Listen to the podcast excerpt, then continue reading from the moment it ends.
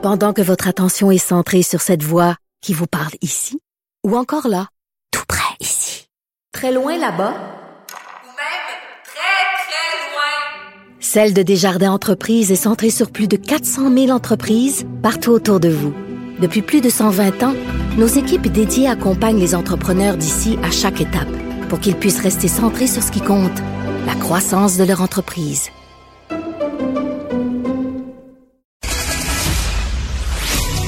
Savoir et comprendre l'actualité.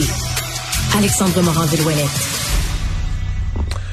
Alors Alexandre, il y a cette commission commandée à l'Assemblée nationale sur les sports, évidemment les initiations au hockey, etc. Euh, il y a l'université McGill là, qui s'était fait tirer l'oreille, qui avait dit nous on va pas là. Ouais, au départ était censé participer demain alors que tous les élus de l'Assemblée nationale vont se réunir pour entendre tous les intervenants du hockey, du sport là pour les jeunes ici au Québec. On parle de la LHGMQ, donc la Ligue de hockey junior majeur du Québec, la Ligue canadienne de hockey, le Hockey Québec, également le réseau des sports étudiants du Québec, la RSEQ, qui vont venir donner leur version des faits. Au départ, l'Université McGill était censée venir, puis soudainement, ont décidé de se désister en disant que leur témoignage viendrait rien apporter de plus.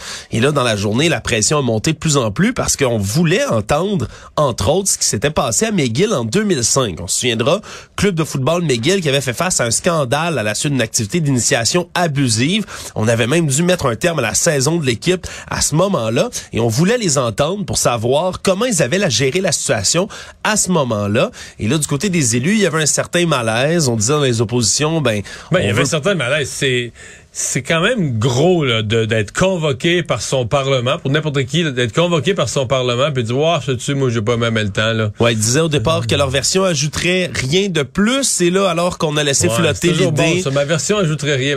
Ouais. Viens là, on viens là puis réponds à nos questions puis on verra. Mais finalement, ils vont venir Mario donc font deuxième fois pour une deuxième fois volte-face vont se présenter face à la pression qui montait mercredi et donc on va pouvoir les entendre tout comme les autres acteurs dans le milieu milieu. C'est vrai qu'il y a des téléphones qui ont dû sonner. Ouais, ça se pourrait hein, qu'il y ait eu des gens qui se sont fait tirer les oreilles un tout petit ça, peu. Ça se peut que les téléphones ont sonné dans le sens qu'ils ont été convoqués avec plus d'insistance.